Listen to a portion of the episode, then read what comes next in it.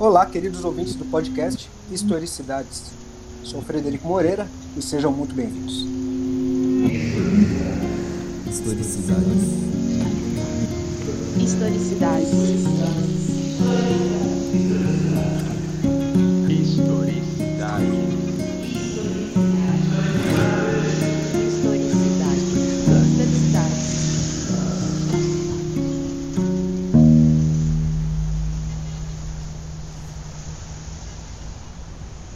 Presentes aqui comigo hoje, nesse episódio, meu parceiro de longa data, Eduardo Liron. Salve, Edu. Salve, Fred. Salve, Chuco, nosso, nosso entrevistado de hoje aí. Obrigado por participar. E valeu aí, Fred, por estar junto por tanto tempo nesse corre doido aí. São muitos, muitos anos, né? Estamos aí desde, desde as fraldas quase, na correria junto. E vamos que vamos. Temos aqui no nosso não estúdio o pesquisador, rapper e atualmente membro responsável pela pasta de literatura do Conselho Municipal de Cultura de São Bernardo do Campo, que escreveu a tese Cultura, Espaço e Política, um estudo da Batalha da Matrix de São Bernardo do Campo, material que recentemente se tornou um livro, inclusive o livro que serviu de base para o desenvolvimento dessa conversa. Aqui então, Felipe Oliveira Campos, mais conhecido como Felipe Choco. Choco, tudo bem, meu velho? Salve, salve, Fred. Tirando a parte ruim, tá tudo ótimo, mano. É isso aí, mano. categórico. Vamos nessa. Mano. Eu devo dizer aqui, né, no nosso primeiro contato, que o Hugo que fez a ponte entre a gente, né? Logo na primeira conversa que aí que era para durar aí nossos 30, 40 minutos, né, aquela aquela troca de ideia, a gente já ficou mais de duas horas conversando, né? Sobre tanta coisa que tinha aí. Exato. né? Então já teria valido vários podcasts, né? Só de começo ali, naquela, no nosso primeiro contato. Mas vamos lá, cara. Eu queria, antes de tudo, começar e fazer uma linha cronológica e começar do, logo do comecinho aí da, da sua vida aí, dos seus primeiros passos mesmo, né? Queria saber seu ponto de partida, quem são seus pais aí, como foi a realidade que você cresceu, mais ou menos. Pode crer, Fred. Bom, primeiro quero agradecer o convite e tenho certeza que vai ser um, uma boa troca de ideias aqui, certo? Então, mano, desse é, desse meu processo, né, de vida, acho que primeiro a gente fala da raiz, né? Minhas raízes, elas vêm tanto é, de uma cidade chamada Estância, no estado de Sergipe, por conta da minha mãe, que nasce em 1955 e vem para São Bernardo aos 13 anos de idade, em 1968, e também na cidade de Descalvado, no interior de São Paulo, por parte do meu pai, que nasceu em 1949 e vem para São Bernardo também em fins da, da década de 60, né? E dos dois, eles acabam se encontrando em São Bernardo. Meu pai é operário, trabalhou numa firma por 24 anos, aqui de São Bernardo do Campo, e também envolvido com futebol, né? Principalmente futebol de várzea e clubes. E a minha mãe chegou a trabalhar também é, nas indústrias daqui, mas depois é, passa a ficar mais no cuidado quando meu irmão nasce, depois, quatro anos depois, nasci eu, e além desse cuidado, ela ficou é, trabalhando vendendo roupa, fazendo é, alguns comércios da própria casa, né? Então, essa minha raiz, ela vem muito é, ela está muito entrelaçada também com o desenvolvimento da própria cidade de São Bernardo, né? E depois a gente vai verificar, por meio do, dos temas que a gente vai tratar sobre o desenvolvimento de São Bernardo do Campo, o quanto é, que isso também é, permeia a minha vida pessoal. Desde a sua primeira infância até a sua adolescência, você ficou praticamente no mesmo lugar, né, estudando. E como que foi que você entrou aí na sua primeira escola, vamos dizer assim? Pode crer, mano. Então, é, isso é bem interessante porque eu estudei a vida inteira numa, numa escola que é o Colégio Termomecânica, né? Que é uma fundação, Fundação Salvador Arena. E o Salvador Arena, ele era proprietário também da, da fábrica, né, da termomecânica, que trabalha com cobre. E eu lembro é, muito de como se deu o processo de eu entrar ali. Eu tinha na faixa dos quatro anos de idade, de entrar na escola, porque o processo de entrar dele tanto tinha um teste, é, mas principalmente era por meio de, da Loteria Federal. Então, eu lembro que o dia que é, teve o, o, a Loteria Federal, de fato, né, é, teve uma foi feita uma festa, né, e eu lembro dos adultos ouvindo pelo telefone a loteria e quando eu fui sorteado, acredito que seja assim que se fala, é, eu lembro de, de uma alegria muito grande, né? Todo mundo vindo me abraçar, comemorar, mesmo sem entender muito o que estava se passando. E daí, é, hoje eu consigo ter a dimensão do que, que foi essa oportunidade, né?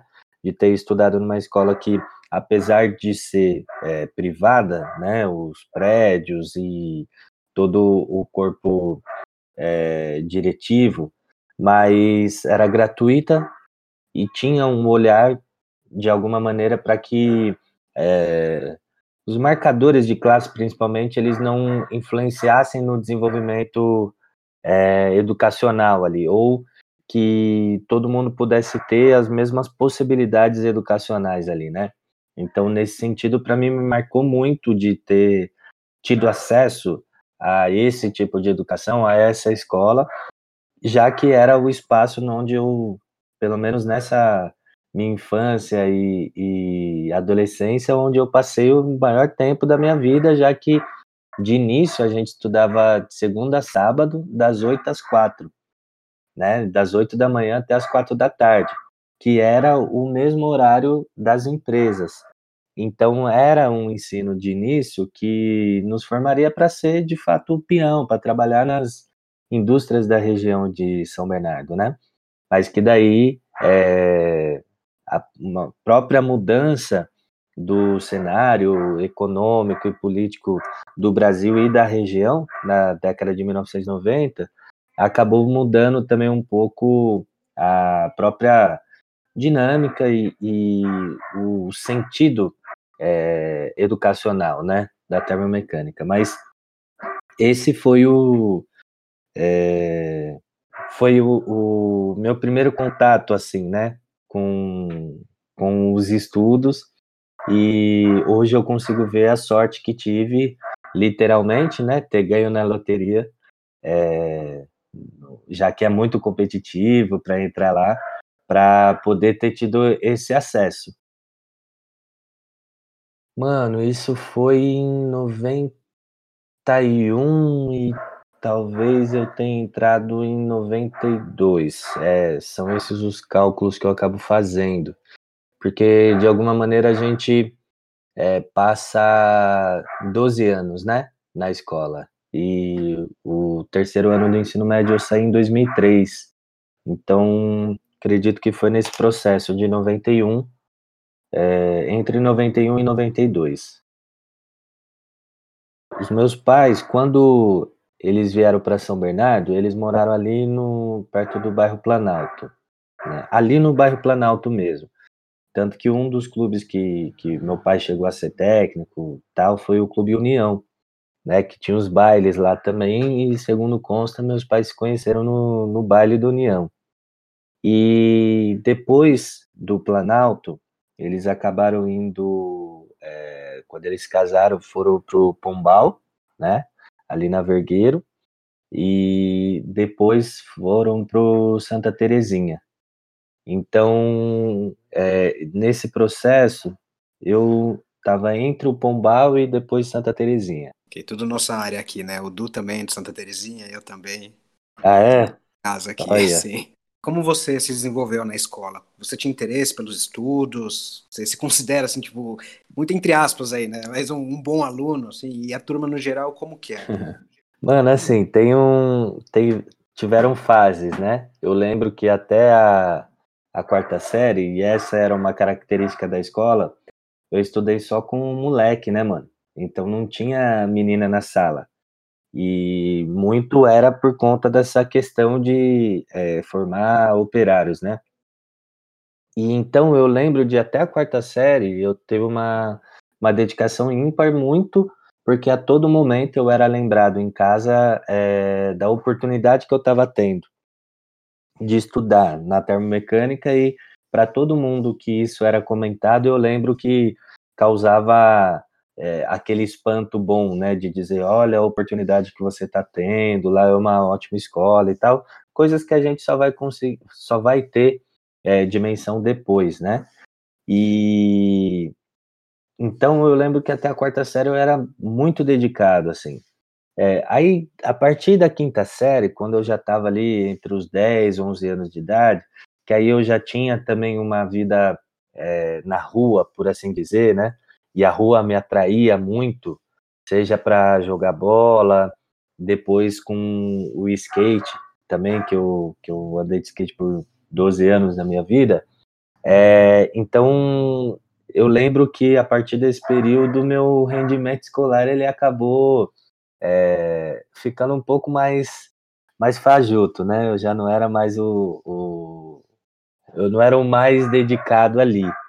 Coisa que só vai mudar quando eu começo a me envolver com rap, né, e frequentar uns bailes, então ali com 15 anos, e daí eu posso associar, inclusive, o desenvolvimento de uma, de uma consciência maior, tá ligado?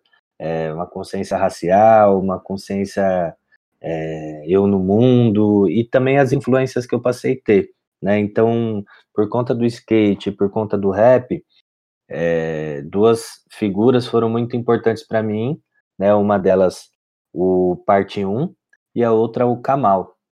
E eu destaco inclusive um, uma matéria de revista que eu vi com os dois, numa revista que era até uma revista de skate, uma revista skate surf, assim, é, que era uma entrevista com os dois, né? Em 2001, falando sobre política, falando sobre economia, falando sobre Brasil, falando sobre skate, falando sobre rap. E para mim tiveram algumas identificações ali, né? De falar, pô, olha, os caras são skatistas, então os dois foram profissionais, é, eles são pretos e estão no rap e fazem faculdade, tá ligado? Então eu lembro que ali para mim foi um despertar de falar, pô, é possível então é, essas coisas estarem integradas. Porque até então se tinha uma, uma visão, principalmente que meus pais, minha mãe tinha estudado até a quarta série, meu pai também só tinha estudado até a quinta série, é, então eles estimulavam muito é, o estudo, mas muito por conta que eles não tiveram. Então não era algo que eles podiam de fato auxiliar mas era algo que eles queriam que eu tivesse acesso a algo que eles não tiveram. É, mas a minha influência, portanto, nessas relações e a ideia que eu tinha, inclusive, era de que ou você é, tem esses tipos de vivências, né? É, de rua, de cultura urbana, né? Como skate e, e o rap e tal, é, ou você se dedica aos estudos, né? Então pareciam que eram coisas separadas e de alguma maneira na figura do Camão e do Parte 1 essas coisas se entrelaçaram. Então eu lembro que isso também, lógico, atrelado àquelas cagadas que a gente faz na adolescência, né, mano? Então teve é, parceiro que foi preso, é, outros que foram mais para o campo da contravenção, do crime e tal. Então, é, ter vivenciado tudo isso, de alguma maneira, para mim, é, fez eu fazer um balanço de vida até aquele momento, que apesar da pouca idade, né, felizmente eu já tinha vivido muitas coisas, é, e de querer, de fato, ter uma transformação mais para o lado da educação ali, né? Que é o que os rappers e o rap, de alguma maneira, me, é, me levava a ter. Então, a partir de eu começar a frequentar esses bailes black em São Paulo, é, me aprofundar muito mais no rap. Então eu lembro que foi no segundo ano do ensino médio que aí eu, eu assumi de fato é, a figura de um estudante, não mais só um aluno, tá ligado? Um cara que frequenta a escola e cumpre ali suas burocracias. Então nunca repeti, é, mas também essa minha dedicação depois do segundo ano do ensino médio foi outra.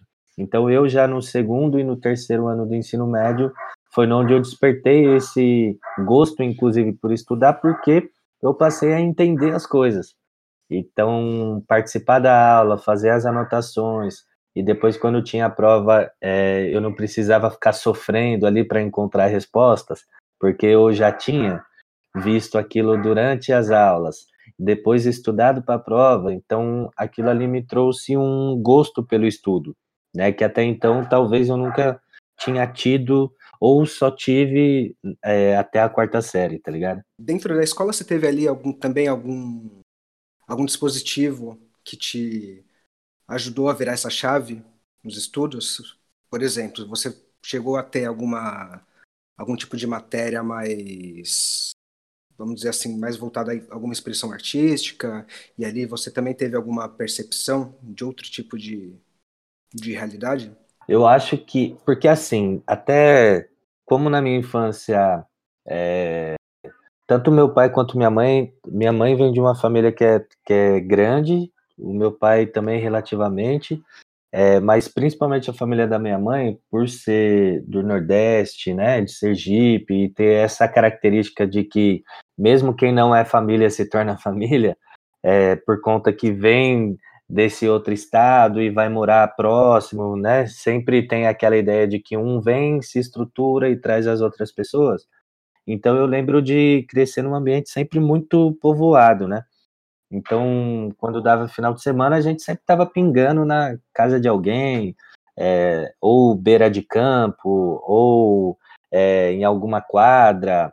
Então, é, eu lembro de sempre, desde muito cedo, está é, tá muito envolvido já, né, em coletividades, vamos dizer assim, né, mano? Então, seja pelo futebol, aí depois do futebol no bar tinha o samba.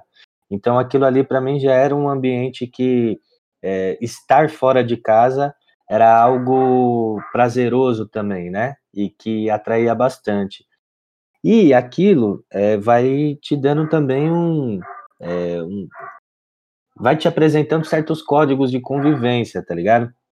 E eu acho que isso é o grande aprendizado da educação em si, que no caso a escola ela vai te dar ali uma régua, um compasso para você poder refletir sobre essas situações que você vivencia. Então, é, eu lembro que principalmente nessa segunda fase da adolescência, é, teve um fator para mim que é, ele foi determinante, né? Então, eu cresci ouvindo que eu tinha uma oportunidade que os meus amigos de rua, é, meu próprio irmão e outras pessoas próximas é, não tiveram, tá ligado? Então, isso eu não só ouvia dos adultos, mas já ouvia também pelas experiências, né, de escola, do meu irmão, que sempre era muito problemática, é, não via muito sentido na escola, ou é, os caras da rua, que eu lembro, é, isso para mim sempre foi muito marcante, que eu, eu tinha é, 11, 12 anos de idade, tava na sexta série, e os caras tinham 19 anos e tava na sexta série também, tá ligado? Então tinha essa questão que é, quase a experiência dessas pessoas, eles mesmos me demonstravam que eu não precisaria ser daquele jeito, né? Então, eu tinha de alguma maneira uma certa pressão até para meio que dar certo, tá ligado? É, tinha essa visão, assim, dos caras fazer é, umas paradas erradas, mas de chegar para mim e de falar: ó, a gente faz isso, mas você não precisa fazer isso, tá ligado? Então, nesse sentido, eu acho que é, essa é, essa pressão, ela se tornou consciência ali, eu com, no final, na passagem dos 15 por 16 anos mesmo, tá ligado? Eu cheguei a me envolver nas paradas também, vendi essas coisas de rua, né, mano, pra fazer um dinheiro, aí vendi umas coisas, cheguei a vender, vai, lança-perfume, quando ainda não era vendido em binqueira e tal. É, e daí, parceiros que estavam no entorno começou a dar errado as coisas, né? Então, teve um parceiro que foi para a Fundação Casa, que a gente era dedo e unha, é, outros também eu via que estavam se degradando ali. Então, primeiro veio essa consciência do negativo, junto com uma consciência do positivo, que aí já foi o rap, os bailes black e esse mundo do skate é, jamais para São Paulo e menos para o ABC. E, ao mesmo tempo, isso me despertou a necessidade de buscar, então, essa oportunidade que eu estava tendo, já que todo mundo dizia que era uma oportunidade única que eu estava tendo, então fui buscar. Eu dei muita sorte que nessa busca eu tive uma professora de português, a professora Marilene, que era ela, ela era mais literatura do que gramática. Então, como eu estava nessa busca, é, a literatura ela me cativou muito, tá ligado? Então, é, e a professora Marilena ela era uma professora negra, né? E ela teve uma atenção maior também, tanto para mim quanto para um outro camarada, o Jefferson, também negro, né?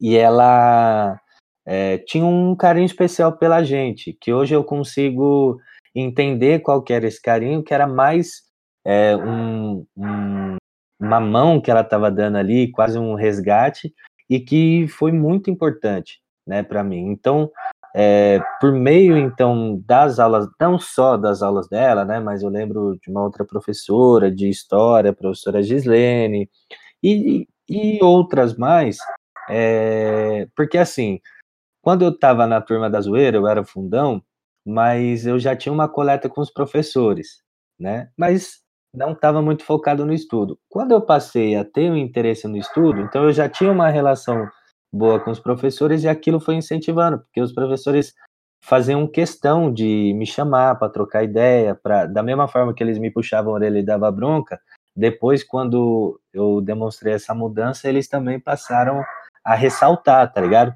a importância e tal. Inclusive, eu lembro é, nessa minha fase de mudança, a primeira reunião que, quando meu pai voltou, ele era vivo ainda na época, ele voltou e é, ouviu muitos elogios, tá ligado? Na reunião de paz e tal. Aí ele voltou todo felizão e tudo. Então eu Sim, vejo. É, então, então eu vejo que assim, é, eu despertei, vamos dizer, fora da escola, mas, quando eu procurei na escola, eu tive. Então, hoje eu consigo ver que, de fato, foi uma oportunidade que eu tive, é, pela estrutura que a escola proporcionava, mas especificamente pela trajetória dessa professora específica, Marilene, e daquilo que ela pôde despertar, porque ela era uma pessoa apaixonada pela literatura. E isso eu lembro que a gente comentava até, né? No sentido de caramba, mano, seja lá o que eu for fazer da vida, eu quero ter a paixão que a Marilene tem por aquilo que ela faz. E isso então me despertou como é, um critério até, né? Para aquilo que eu fosse fazer, eu teria que é, dar o meu máximo e tal.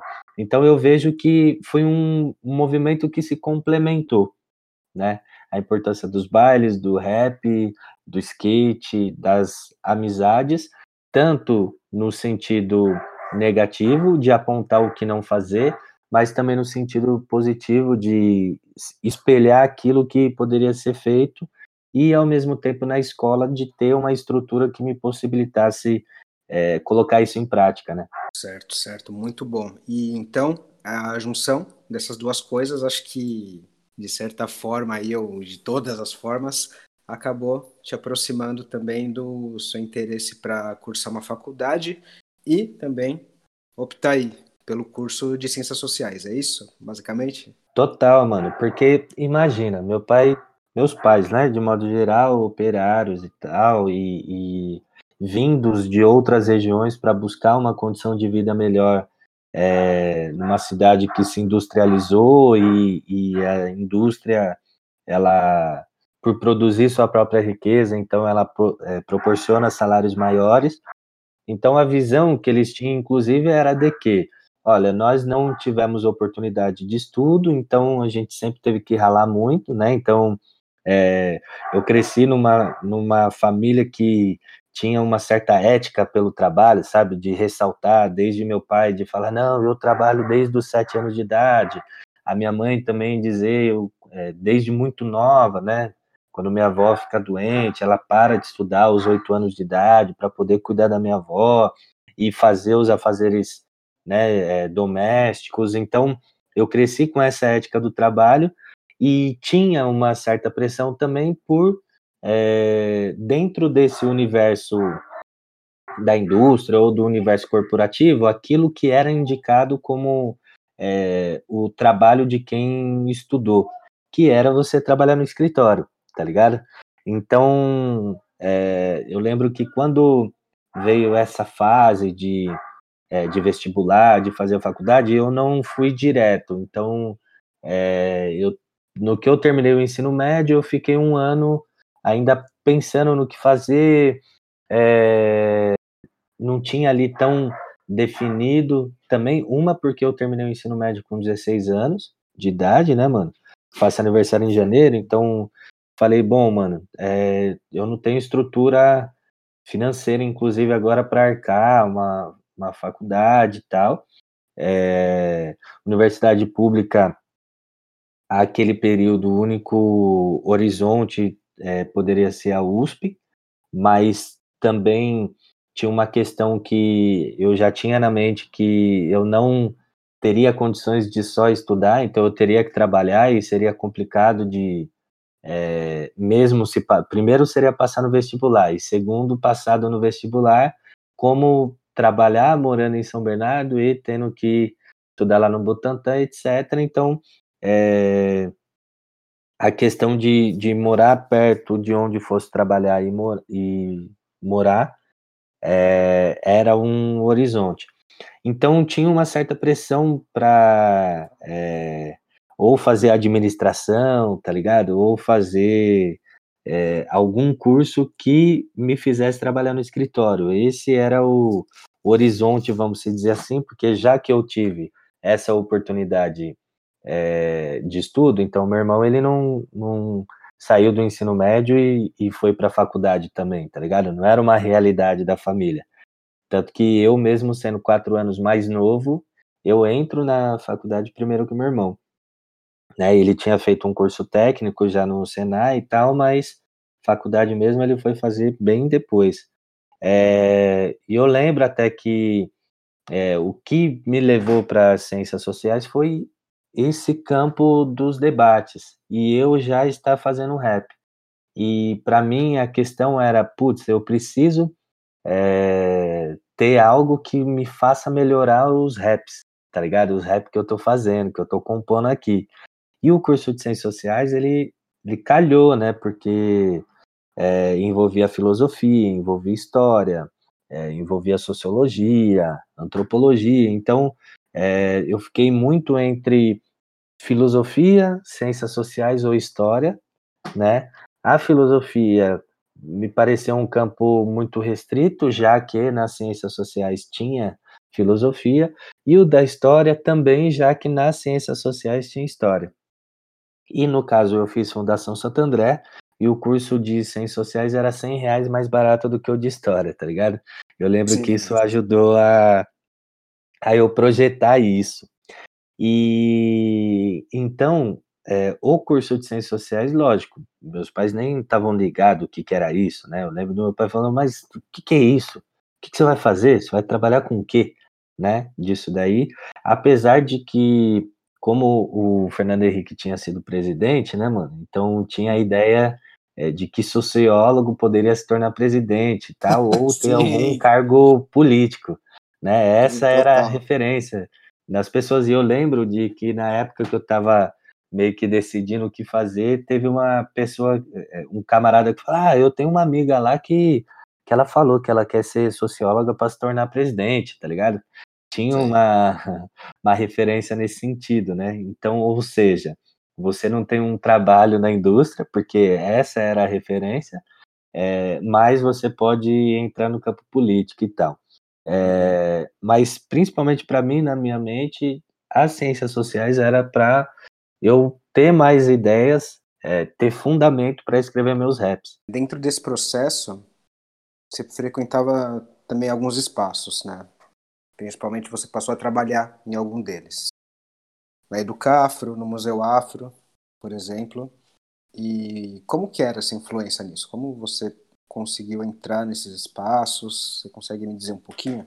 No que eu termino o ensino médio, então como eu é, fui é, já trabalhar ou fazer um dinheiro, porque como tem a questão do, do tiro de guerra, né, mano? O alistamento é, próximo dos 18 anos, então não tinha nenhum trampo registrado, quase ninguém contratava ou registrava, ou principalmente registrava quem estava ali na faixa dos 17 anos, né? Então isso eu lembro que foi um problema que não só eu enfrentei, mas era um, um problema geral, assim. Então eu fui fazer é, trampos que era entregar panfleto, é, minha mãe fazia pão de mel, trufa, essas coisas para vender, eu ia vender e vivia desses, fazia um dinheiro, não dava nem para dizer que era um, um trabalho de fato, né? Apesar de que é, essa entrega de panfleto eu fiquei um, um tempo longo até e era para uma empresa específica e que tinha horário a se cumprir e tudo mais. É, então, é, nesse meio tempo que eu fico, nesse um ano que eu fico já é, formado na escola, mas sem entrar na faculdade, eu fui fazer o cursinho da Educafro também, né? Eu, mais dois camaradas, assim. E nesse cursinho da Educafro, fui tendo acesso também a essa dimensão é, do como de fato eu tive oportunidade é, educacional, escolar, tá ligado? É, porque aí Educaf, como vive de doações, né, mano, do, de um investimento é, próprio das, da, das pessoas que querem fortalecer ali, então tinha uma precariedade grande, né, mano? Eu lembro que até é, os lanches, tipo, era aquela coisa bem é, final de é, das coisas de dois dias da padaria, tá ligado? Tinha, tinha, tinha uns lances que era assim, o refrigerante era aquele o, o mais surrado dos surrados e tal. Então tinha uma parada, só que ao mesmo tempo ali foi onde a gente, é, eu tive pelo menos o primeiro contato é, de um movimento é, que favorecia os desfavorecidos para entrar na faculdade, tá ligado? Então foi bem interessante ter participado, né? Eu nunca, de fato, fui um, é, um militante de participar dessas atividades maiores da Educafro, mas eu vejo a importância que teve na minha vida nesse meio tempo, né? E daí, mano, é, eu fui fazendo esses trampos que era mais de fazer um dinheiro, depois que eu juro a bandeira, eu tenho eu aí sim eu sou contratado, né, no, numa firma para trabalhar de auxiliar de expedição, que eu fico até pouco tempo, mas é, para mim parece que foram anos e anos, tá ligado? Que, que eu fiquei lá. Uma porque eu estava acostumado de alguma maneira é, com a rua e tal, e chegar num espaço que eu tinha que ficar das 8 da manhã até as 6 é, da tarde dentro de um galpão, mano, sem poder ver a rua, sem poder saber se tava sol, se tava chovendo, nem nada. É, isso para mim foi torturante. Ao mesmo tempo que eu cresci rápido, assim, vamos se dizer, né? Porque é, logo de auxiliar de expedição é, surgiu uma vaga lá no de auxiliar de escritório e me chamaram para trabalhar na parada. Só que, enfim, aí tinha um, uma forma de proceder ali no escritório que me fez ter saudades da expedição, tá ligado? De lidar mais com, com os peão e tal. E no que eu saio desse trampo de auxiliar de expedição, que inclusive era até no, no Planalto, em São Bernardo, aí eu fui trabalhar de teleoperador na Atento. Então eu Grande trabalhei um ano e oito meses, né? Que acho que foi talvez um dos é, um dos primeiros empregos de, de uma geração total, né? Com- É, sem dúvida foi, ABC, um, foi pelo meu primeiro menos. emprego também, né? Então pronto. Aí, ó, vai vendo. E daí já tinha essa relação com o Atento, que por ser um trampo de seis horas, né, diferente do outro, que era das 8 às 18, então tinha eh, no mínimo 12 horas que eu ficava é, dentro do espaço, fora o tempo de locomoção, né, mano? É, de transporte. Então, atento era uma coisa de que eram seis horas, então. é, e foi quando eu estava na faculdade, já, né, cursando Ciências Sociais na Fundação Santo André, e dava ali pelo menos um tempinho para poder estudar, né? E eu lembro que essa era a argumentação de muita gente, assim. Então, conseguia passar, pagar a mensalidade, conseguia tirar as xerox lá e tal, não conseguia fazer nada mais do que isso, de comprar roupa, tudo, mas pelo menos foi o que me possibilitou ali de fazer a faculdade e ter algumas horinhas para estudar, para ler os textos antes das aulas, etc, né?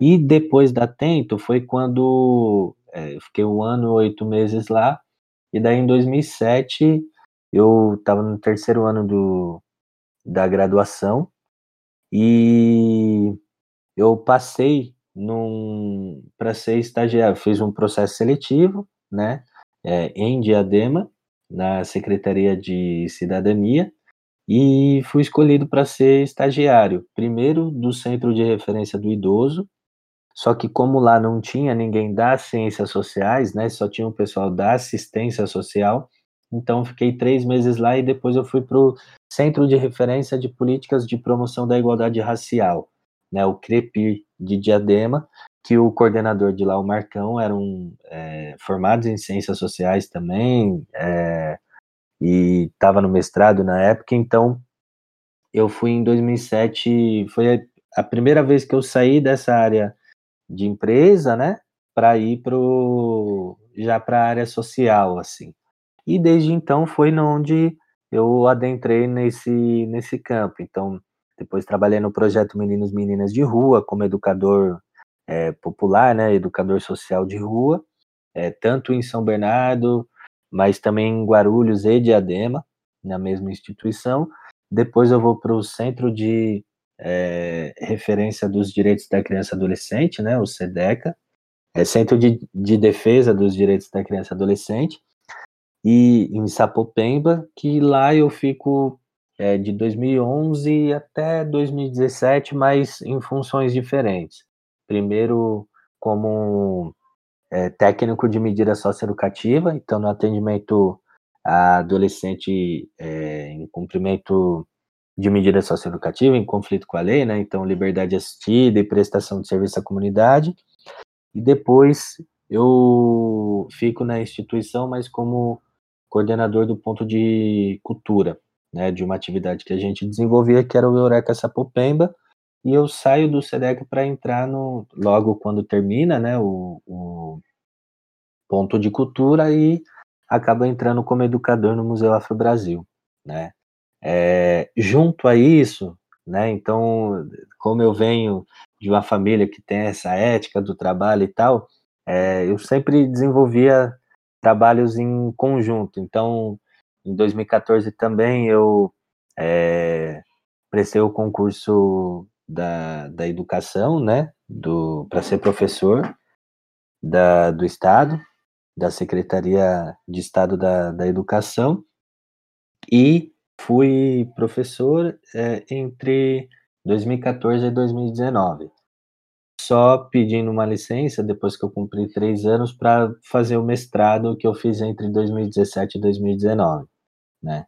Então foi um pouco essa minha minha trajetória é, de trabalho e junto a ela sempre teve uma trajetória de um trabalho militante, vamos dizer assim, né? Tanto no hip hop, mas é, também num grupo que eu fiz parte que tinha uma pretensão política que é o grupo Quilombagem, que a gente fazia grupos de estudos, organizava eventos, é, participava de passeatas e tudo mais, é, que é um que eu considero também uma, uma das bases da minha formação política, né? Ok, maravilhoso. Nossa, é tão inspirador que eu começo até a querer quebrar todo o meu roteiro aqui, mas vamos embora.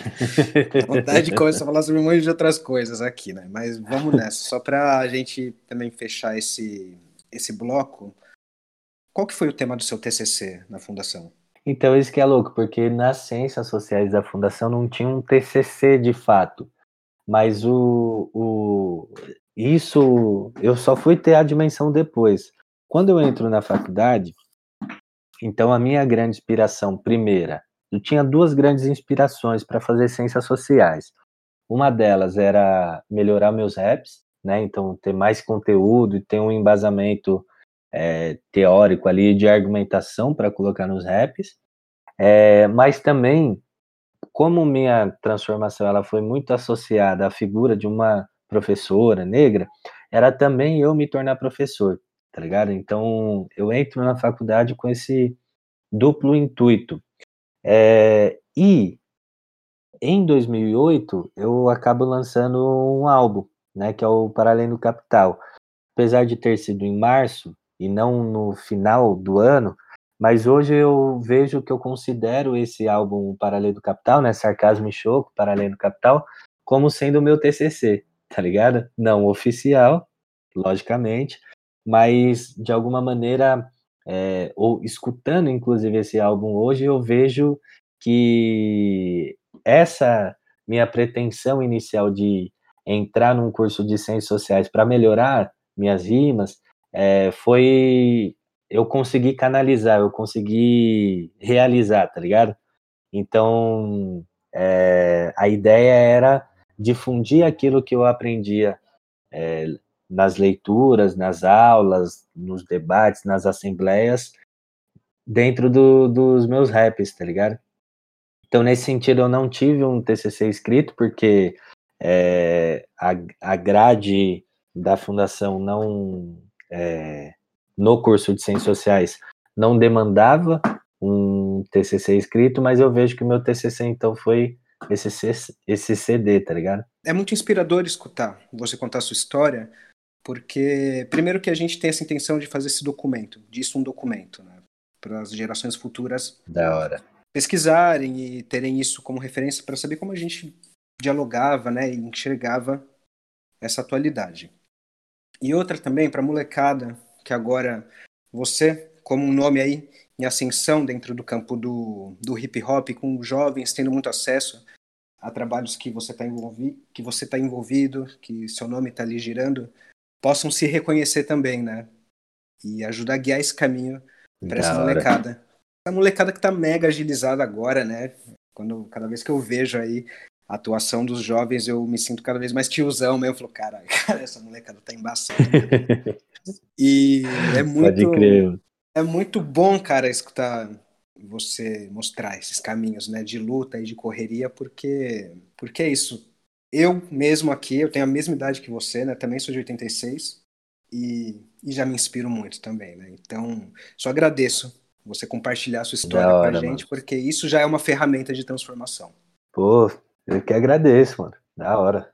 Da hora mesmo. Acho que tem uma coisa que é importante só de, desse caminho que a gente tomou hoje, de, de fazer essa entrevista desse jeito, que é também mostrar não que o tipo que o caminho vai e volta, né? Que não é que tem correria, que tem trampo, que tem atraso e que isso também faz parte da formação, né? Que não é um bagulho tipo ah, não, você vai aqui formar, fazer uma faculdade, vai para frente, vai ter seu caminho, tá ligado? Não, tipo, a gente constrói nosso caminho e tem um monte de espaço aberto, né? É louco porque é, é aquilo, né, que eu falei, como meus pais não tiveram escolarização, né? Não que não fossem educados, muito pelo contrário, é, mas eles tinham uma visão de que ao você fazer a faculdade já estava tudo garantido, né? Porque de alguma maneira do período deles escolar era muito restrito quem podia fazer. E a ideia era de que assim, você fez um curso universitário e daí sua vida está garantida, basta você arrumar um emprego e as coisas se fazem por si só, né? E daí a gente vai vendo que é, a coisa é muito, o buraco é muito mais embaixo e é tudo muito mais complexo, né, mano? Então, no caso, a todo momento você tem que estar tá construindo o seu caminho, aproveitando oportunidades, abrindo é, portas e janelas, tá ligado? Para seguir. Só queria que você falasse um pouco para a gente como que foi esse processo de você entrar na pós até você desenvolver, desenvolver a tese. Para mim, é, logo quando eu entrei na faculdade, que eu conheci um pessoal é, que era ligado ao hip hop também, a uma militância política, a partir do hip hop principalmente, ligado ao movimento negro, e que eu digo que é a minha base, uma das minhas bases políticas, né, que é o grupo Quilombagem, a gente sempre teve como prática o estudo. Então, no período que eu estava fazendo a graduação, é muito eu complementei a graduação com os grupos de estudo do quilombagem, né, os debates que a gente fazia, é, o, as análises de conjuntura e tudo mais. E a prática de grupos de estudo, ela permaneceu mesmo depois da graduação, né?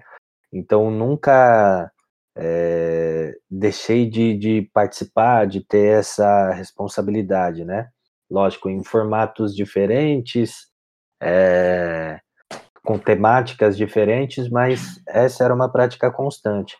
Então, o, tem um, um gap, né, um hiato grande até entre o término da graduação e o início da pós, que foram de praticamente foram de nove anos, né?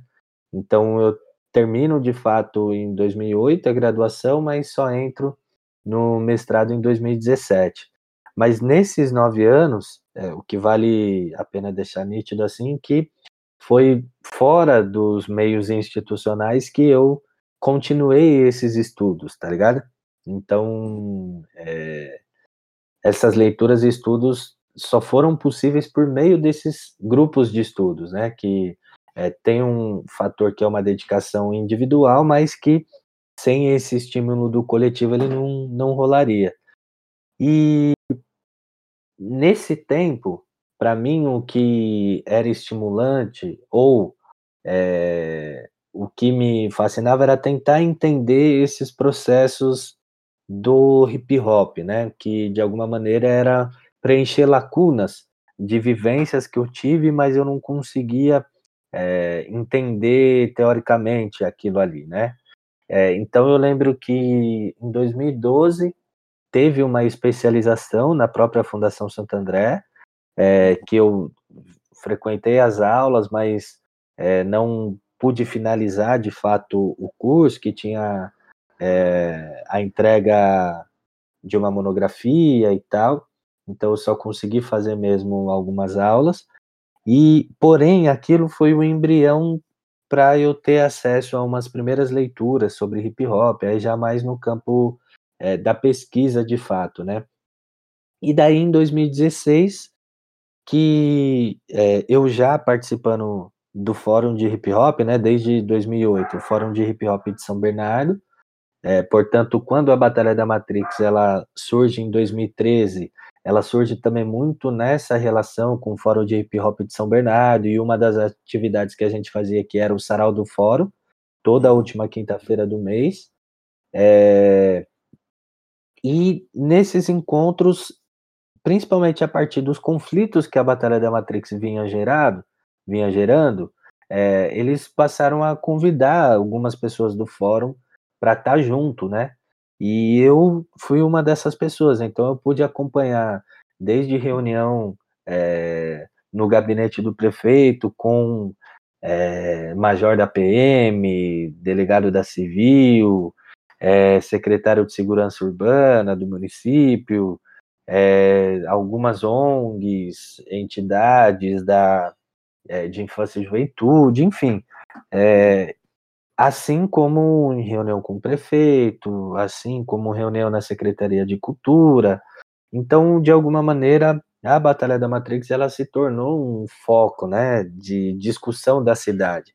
Alguns só detratando, outros vangloriando, mas de alguma maneira todo mundo estava citando é, a Batalha da Matrix, né? Seja ela como um problema, alguns um problema a ser solucionado, outros um problema a ser destruído, inclusive, mas estava é, em pauta.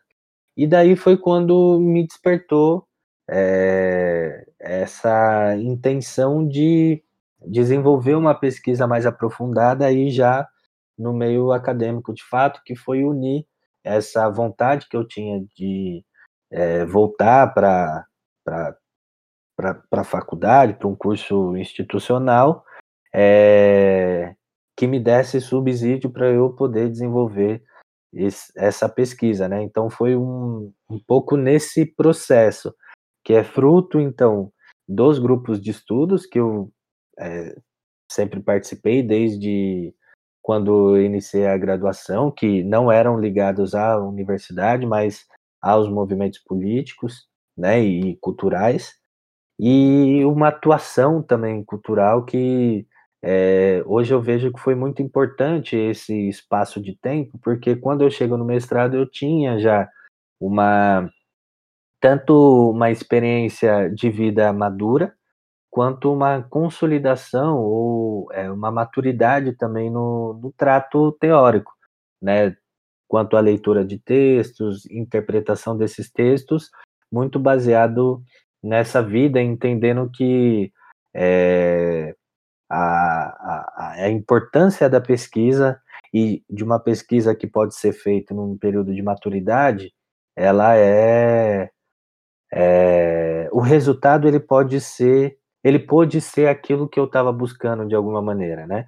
Lógico que a gente sempre tem uma expectativa que às vezes ela foge à realidade quando você concretiza, mas que ao mesmo tempo, quando eu consigo dar o ponto final nessa, né, nessa dissertação, nessa pesquisa de mestrado, para mim foi algo que visto como digno, tá ligado? É, e fiquei feliz por aquilo e tal. Lógico, tiveram muitas tem, e tem muitas lacunas, mas que é só com o tempo mesmo que a gente vai desenvolvendo, né?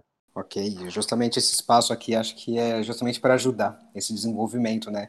As lacunas sempre vão existir, ainda bem, porque a gente tem que também buscar formas de preencher elas aí, gerar Exato. mais delas, né, com o passar.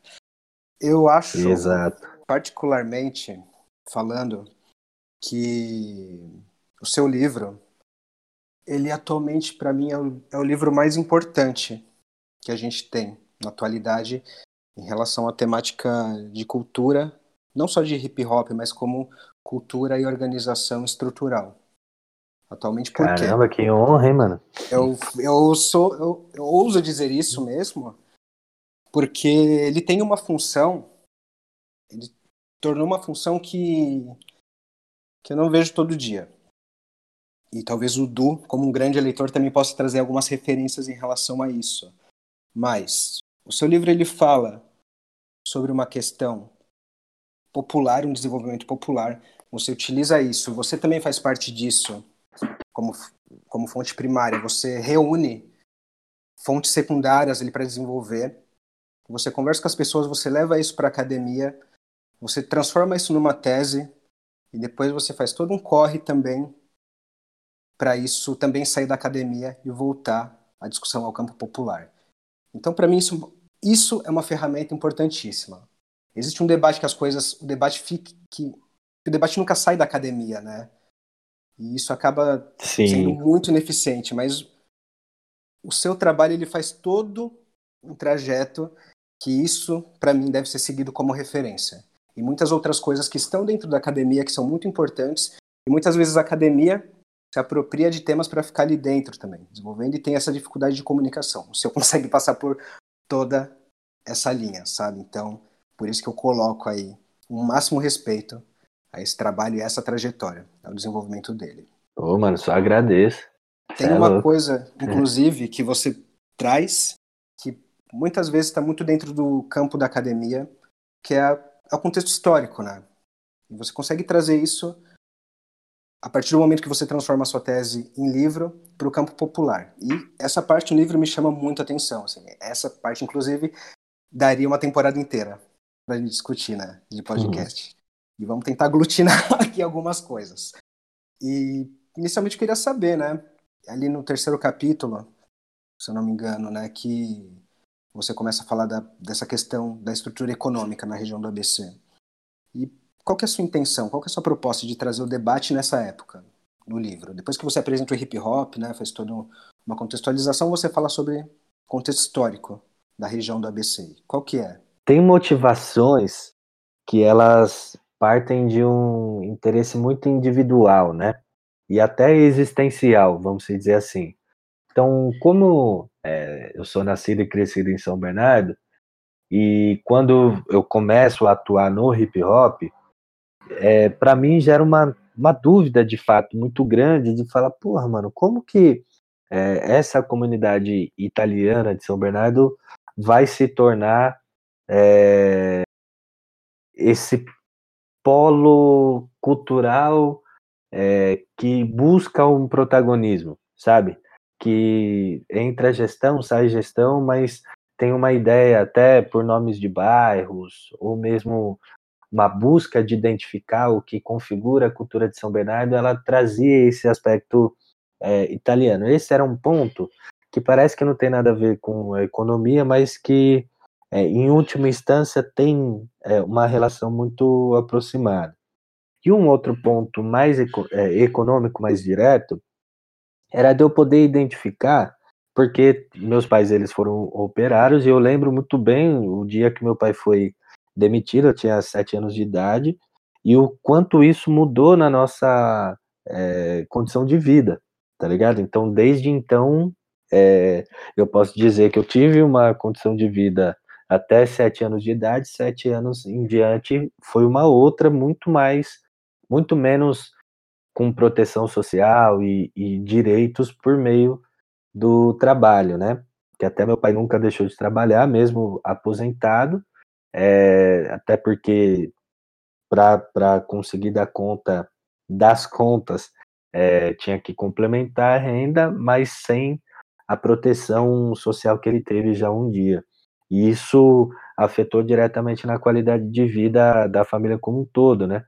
Então, para mim, eu queria identificar esses traços que eram é, lacunas é, de entender também minha experiência pessoal, é, pensando no campo teórico e que ele fosse de interesse mais geral, já que a cidade de São Bernardo ela tem um, tanto uma importância econômica, então é uma cidade que tem uma relevância nacional, vamos dizer assim, pois teve atrelada ao plano de metas, né, que foi desenvolvido ali num governo desenvolvimentista do, do JK, na década de 50 em diante, e também por conta é, da figura do, do Lula, que surge é, como um nome nacional nas, lutas é, nas greves de 78, 79 e 80, e que se torna presidente é, do Brasil entre 2003 e 2010, né?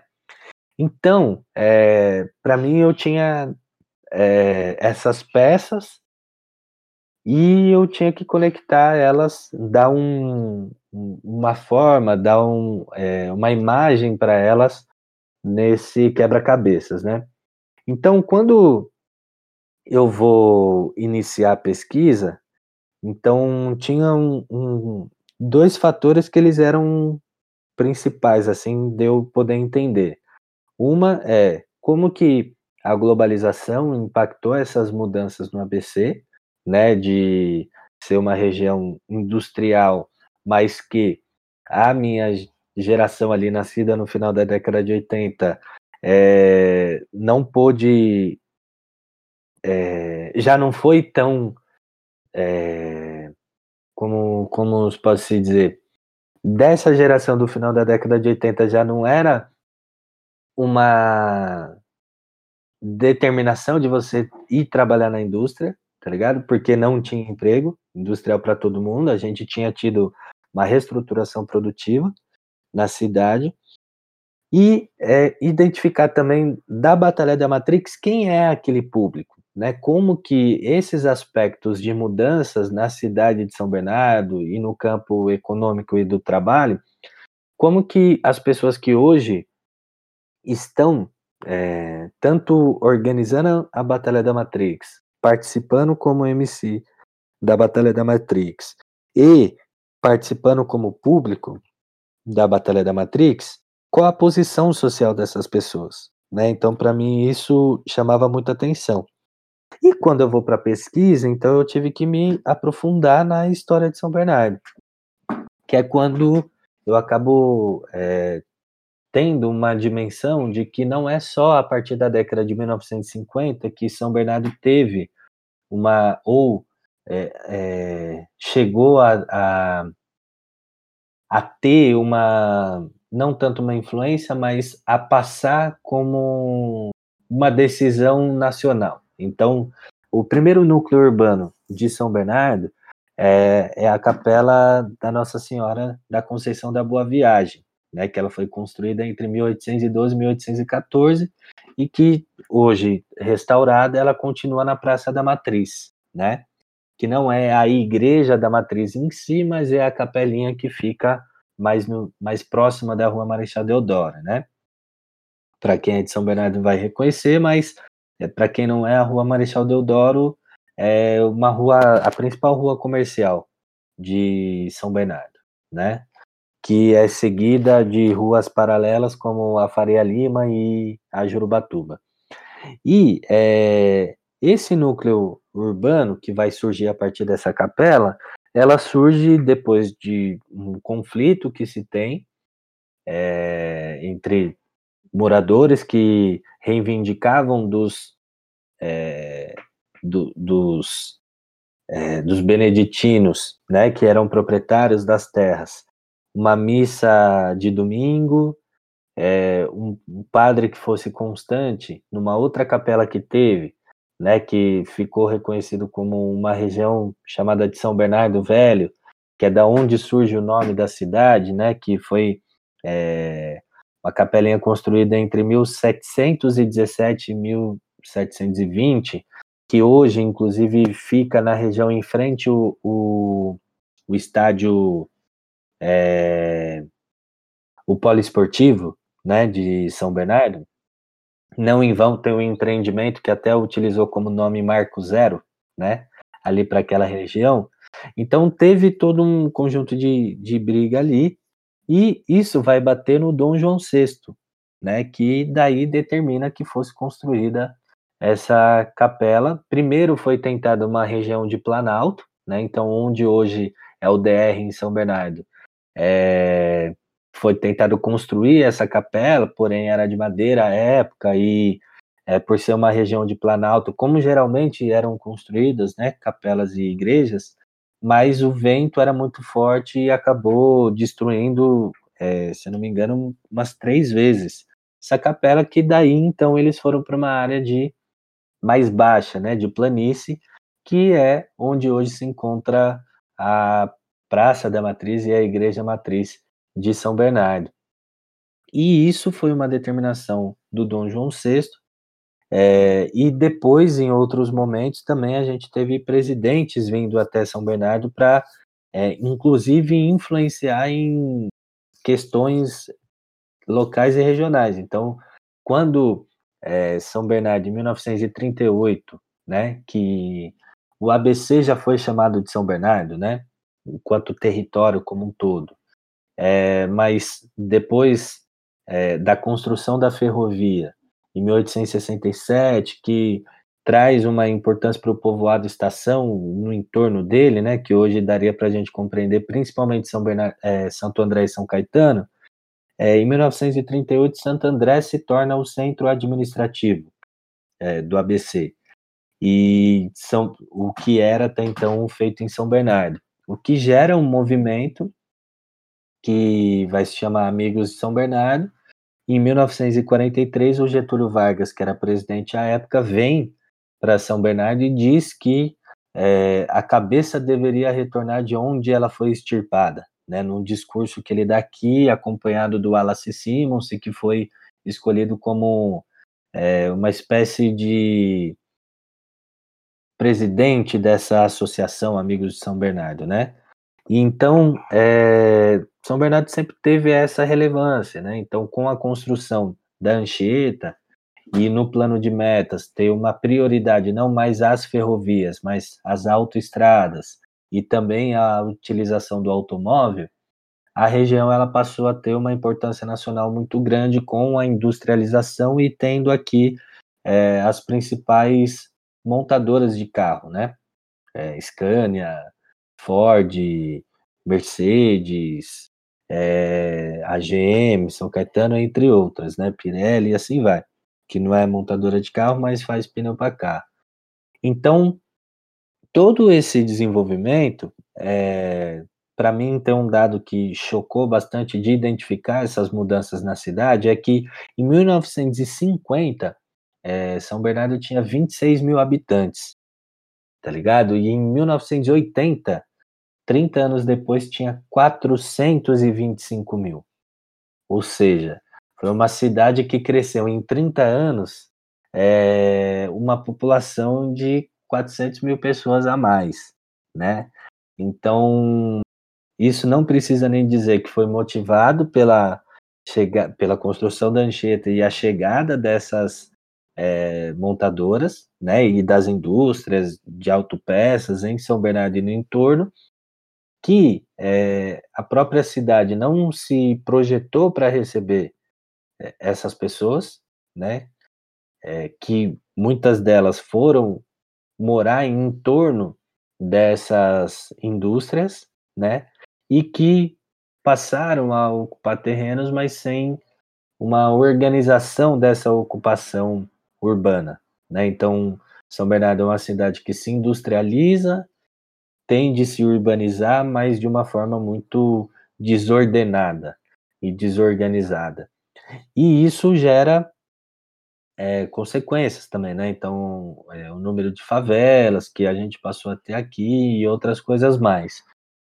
E o que é interessante é que com a reestruturação produtiva da década de 90, é, uma das características do. E, e para mim, eu tive também como um objetivo de fazer quase que uma análise comparativa entre o movimento hip hop da década de 90 de São Bernardo, foi muito baseado num trabalho da Elaine Nunes Andrade, que inclusive foi a primeira dissertação de mestrado sobre hip hop numa pós-graduação é, no Brasil, né, que foi defendida em 1996 na Faculdade de Educação da USP, e ela fez um estudo sobre a posse raúça de São Bernardo do Campo, né?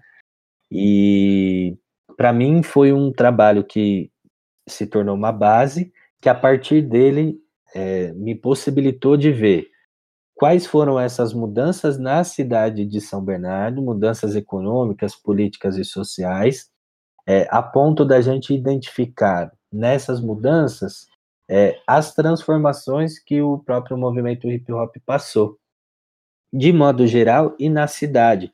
Porque muitas das vezes a gente, e nas análises, isso pode pecar, né? Já que você citou sobre a contextualização histórica, ela é muito importante para a gente não pensar que é, as gerações elas dão respostas à realidade somente pelo bel prazer é, ou por criações mentais, sabe? Por algo que saiu da cabeça da, da juventude. Mas muito pelo contrário, as mudanças sociais elas vão determinando também respostas diferentes da sociedade. Então, é, a realidade social que praticantes do hip hop viveram na década de 90 são diferentes da realidade social que quem está é, organizando Batalha de MC nos anos 2010 em diante está vivenciando. Então a gente precisa identificar o quanto que a, a sociedade ela não é um mero pano de fundo, né? entendendo a sociedade por meio da economia, da política. Mas a sociedade ela é, é e principalmente a organização econômica, ela tem uma determinação em última instância, vamos dizer assim, né? ela tem uma importância muito grande para o desenvolvimento também das práticas culturais, né? Não que ela seja determinante em primeira ordem, né? É, ou que essa superestrutura, né, caracterizada pelo, pela cultura, ela seja uma mera expressão, um mero reflexo da, da economia, da estrutura econômica. Muito, muito longe disso. As coisas são muito multidimensionais, elas se interconectam ali. Mas para mim foi muito importante de fazer essa pesquisa, principalmente para identificar que entre as lideranças da posse russa à época, grande parte tinha no trabalho industrial a sua fonte de renda é, e o seu foco. A ideia deles era estudarem para adquirirem, para terem um bom emprego né, nas indústrias da região, de modo geral, e assim constituir suas famílias. E o hip hop surgia como uma militância, como algo que eu faço para além do meu trabalho. A Batalha da Matrix, já pegando esse processo de reestruturação produtiva, então é, não tem tanto uma proteção social, né, por meio é, dos direitos garantidos, não tem também um, os salários que são da indústria, então o campo dos serviços, né, ao invés de ser serviços tecnológicos de alta tecnologia, né, a gente vivenciou, principalmente entre essa classe trabalhadora, a ideia de um campo de serviços que tem uma diferença, tem uma dificuldade de você saber quem que é autônomo e quem é desempregado né? E isso na, na minha pesquisa foi relatado pelas pessoas, né? Se perguntar, você está desempregado ou você está trabalhando? A pessoa fala, olha, eu sou autônomo há um tempo, mas eu me vejo como desempregado, né? Se eu tivesse algum emprego com registro em carteira, é, para mim seria o foco, mas por enquanto eu estou buscando sobreviver. Então isso me chamou muita atenção, é, a ponto de que como os salários são muito baixos, é, vale a pena você tentar a profissionalização no campo da música, ainda que você enfrente muitas dificuldades no início de carreira. Porque aquilo que você tem num rendimento, né, desses empregos, daquilo que até então dizia, o emprego é o que garante, é o, é o meu ganha-pão, e a minha prática cultural é aquilo que de fato me preenche, então as coisas passaram a ser muito mais permeáveis. Então, se eu gosto de fazer música ou se eu estou envolvido no campo cultural, então vale a pena eu tentar também me profissionalizar nesse meio. Então é quando o próprio hip hop, lógico que de modo geral, mas especificamente em São Bernardo, é, se fosse fazer um comparativo entre Posse Raulsa, né, que via no hip hop como uma militância de fato, na Batalha da Matrix, essa militância ela ainda existe, mas ela é muito permeada pela profissionalização por conta desses fatores econômicos e sociais do Brasil, mas da região em específico, né? Então, isso foi, de alguma maneira, é, uma das lacunas que eu estava procurando sanar, né? E a questão dos é, italianos até na cidade, né, nessa reivindicação de um protagonismo cultural, é, eu pude identificar que nem sempre foi assim, né? Porque o primeiro censo de São Bernardo, é, quando não tinha ainda esse projeto imigrantista, né, de, de trazer imigrantes, a gente ainda vivia num período de escravidão, foi em 1838, o primeiro censo de São Bernardo. E nesse censo tinha, não vou saber os números é, específicos, mas é muito aproximado de 1.347 pessoas, talvez assim, talvez seja esses os números. E a sua maioria eram pessoas é, negras e indígenas. Negras, alguns africanos diretos e outros chamados de crioulos, que eram pretos brasileiros. E indígenas também na região. É, então a população branca da região era menor. Porém, quando o, o, a fazenda São Bernardo, né, e depois a fazenda São Caetano também é vendido para a fazenda nacional em 1877, dentro é, da política imigrantista que teve no Brasil, São Bernardo foi uma dessas regiões que acolheu esses imigrantes, não só italianos, mas é, russos, poloneses e depois de 1908 também japoneses, né? E é, os italianos, por serem maioria, de alguma maneira, é, eles chegam numa cidade que não era tão povoada é, e vão povoando, tanto que chegam numa condição de precariedade, porém com é, possibilidades de ascensão.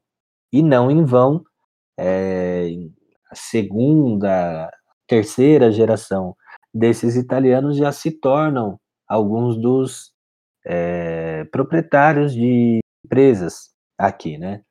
Tanto que a figura do João Basso, que tinha na indústria de móveis é, uma, uma força muito grande a partir de 1905 e outras empresas mais.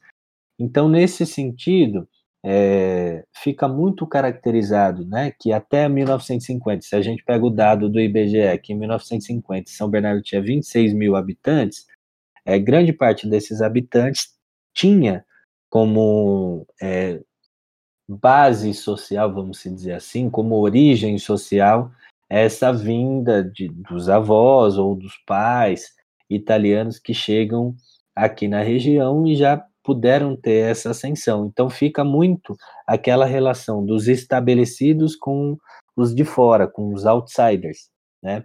E esses outsiders foram também é, alguns descendentes italianos, mas que vieram de outras regiões, como o interior de São Paulo, porque é, a migração maior para a cidade de São Bernardo, é, às vezes, por conta da figura do Lula, a gente imagina que foi uma migração é, nordestina, né? Mas não.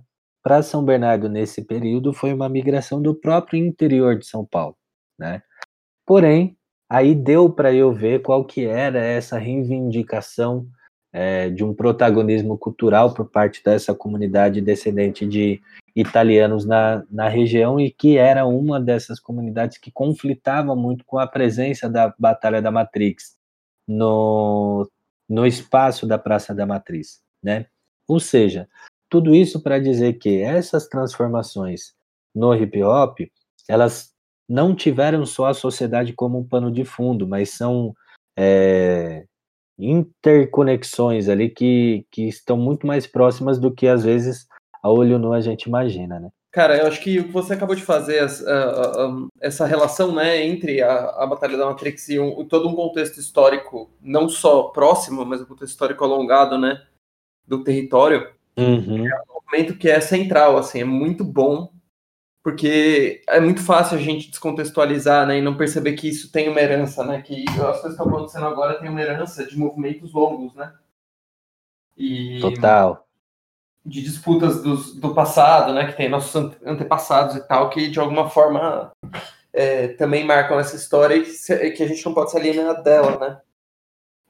E, e enfim. Exato. E o que eu fiquei pensando um pouco quando, quando você estava fazendo todo esse panorama, né, muito bem feito, né, e que me lembrou bastante, inclusive, em um determinado momento, alguns comentários do, do professor José de Souza Martins, né, que é um operário Sim. também e, que se acaba se tornando um acadêmico, um teólogo e que vai estudar muito história do ABC é, uhum. que ele, ele, faz muito esse, essa, esse pensamento também de como é que esses territórios que cresceram muito rapidamente, né, de uma hora para outra, não, é, ao invés de gerar, né, uma, sei lá, um, uma forma de conciliar essa, esse crescimento, de ter consciência daquilo que estava sendo feito e, e, ver essas populações, né, com como populações que estão chegando, entender como lidar com elas, o que ele faz é escolher uma história oficial que é a dos italianos, né, que de alguma forma gera poder político para essa população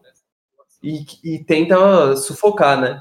Então, eu lembro que o José de Souza Martins comenta muito de que até tem uma coisa interessante nos censos, que nos primeiros censos você vai pegando muitas populações negras indígenas e tal, e aí de repente é, desaparecem essas populações dos censos e eles começam Exato. a aparecer como bastardos, com nomes bem pouco claras de qual a distribuição dessas populações, que é uma forma, inclusive, de, de tirar o protagonismo, né, tirar a importância delas no território.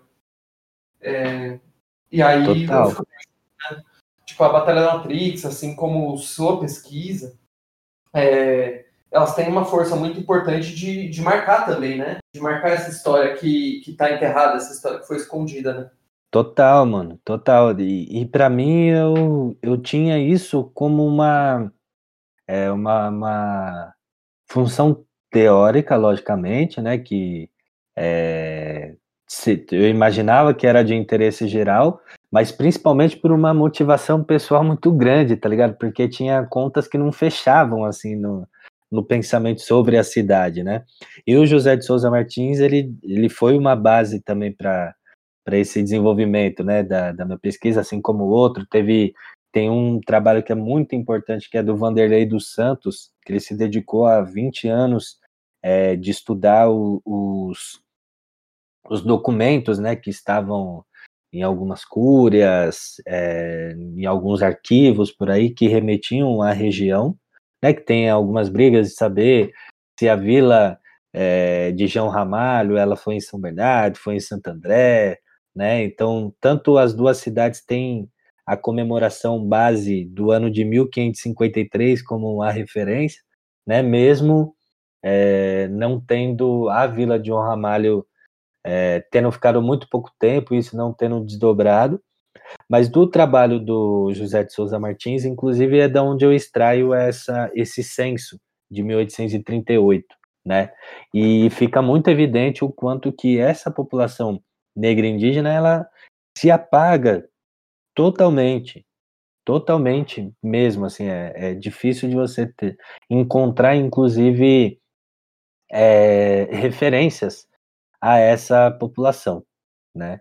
Seja por meio de crônicas, seja por meio é, dos jornais e principalmente por pela documentação oficial. E agora, em relação a o que foi desenvolvido, né, eu fiquei pensando na questão do surgimento das pautas do hip hop, né? E por acaso, dentro disso que você falou, né, do projeto de Brasil que estava sendo implantado, principalmente para a região, da independência de São Bernardo, da questão migratória e sobre essa construção de pensamento de classe, né, que é levantado no Uhum. livro, um determinado momento onde o bom estava sendo destruído, né? A elite defendia que as tradições ali, o que era bom estava sendo destruído com a vinda de diferentes culturas, né? Ou seja, a gente tem aqui, tá tudo certo, tá tudo bonito, Sim. mas esse projeto de imigração tá acabando com tudo que é que é bom pra gente aqui. Para você, você propõe dentro do livro que aí começam a nascer pautas que hoje são levantadas do hip hop na região? Olha, eu acredito que isso vai demarcar uma posição é, das pessoas que vão se envolver com o hip hop. Por quê? É, o que me chamou muita atenção é de que essas lideranças da posse raúça, os familiares deles vieram de outras regiões, né? Então, principalmente Minas Gerais, Nordeste. E alguns deles diretamente vieram de outras regiões, como no caso do Nino Brown, que ele foi da, da posse raúça e ele é de Pernambuco, né? Então, isso chama muita atenção. Já é, as lideranças da Batalha da Matrix é, já seria uma segunda geração. Não é, tem alguns que os próprios pais, né, vieram de outras regiões, também Minas Gerais ou regiões do Nordeste, é, mas de modo geral tem alguns que os avós vieram, mas os pais já nasceram na região, sabe? Então, é, de alguma maneira, é, tem essa relação é, com a origem dessas pessoas que chegam na região e vão buscando, né, de geração em geração, também o seu direito à cidade, né? Não só esse direito físico, presencial, mas o direito simbólico, né, de se entenderem também como construtores da cidade, né? Que é, São Bernardo pode ter tido seu núcleo urbano constituído numa fase, pode ter tido algumas igrejas é, ou alguns estabelecimentos construídos por essa, é, vamos se dizer assim, primeira geração, né, descendentes, com origem desses é, europeus que vêm é, para a região, mas que, pensando numericamente, a diversidade ela é muito maior e é o que vai constituir a cidade, né? E esse é um movimento que a gente identifica em vários outros espaços, né? Quem já está estabelecido, de alguma maneira tenta manter o seu domínio e predomínio, né? Tanto social quanto cultural. E quem chega de fora vai reivindicar uma presença naquele espaço, né? Então, nesse sentido, eu acho que é, não é uma, vamos dizer assim, uma, uma determinação primeira, né? De quem começou a fazer o hip hop tinha aquilo como algo consciente na ponta da língua, mas aquilo vai se expressar é, nos conteúdos com certeza, certeza é, muito por conta de que é, as pessoas que vão estar envolvidas com hip hop vão moradores das áreas periféricas, que vai a história é, cultural de uma né? Então, eu acho que tudo isso vai vai vai ser o caldo que vai compor esse essa, esse movimento cultural. Você acha que o movimento do hip hop em São Bernardo, no ABC, especificamente em São Bernardo, tem alguma particularidade assim um pouco diferente em relação ao espaço de contexto de efervescência política? Mano, tem. Pensando nessa dimensão de que essa influência, muitas das vezes, ela não é tão direta, é, e ela tem uma complexidade que isso lá se apresentar também em outras regiões parecidas. Eu sei que está bem abstrato, mas eu vou ligar os pontos agora. É interessante que chegou um momento que eu, enquanto ouvinte de rap também, é, eu gostava muito dos raps de Nova York, mas quando eu passei a ter contato com rappers de Detroit, é, eu passei a, a, gostar mais, inclusive, da sonoridade, mesmo sobre algumas temáticas, até quando eu vi os clipes, parece que tinha ali uma proximidade muito maior. E daí, quando você vai ver qual é a história de, de Detroit, ela tem uma relação muito grande também com montadoras de carro, também com indústrias, né? A Motortown, né, como ficou conhecido, né? A, a cidade do motor. E o, o, a região do ABC já foi conhecida também, ou pelo menos associada a essa Motortown brasileira. Então, aquilo me chamou a atenção, né?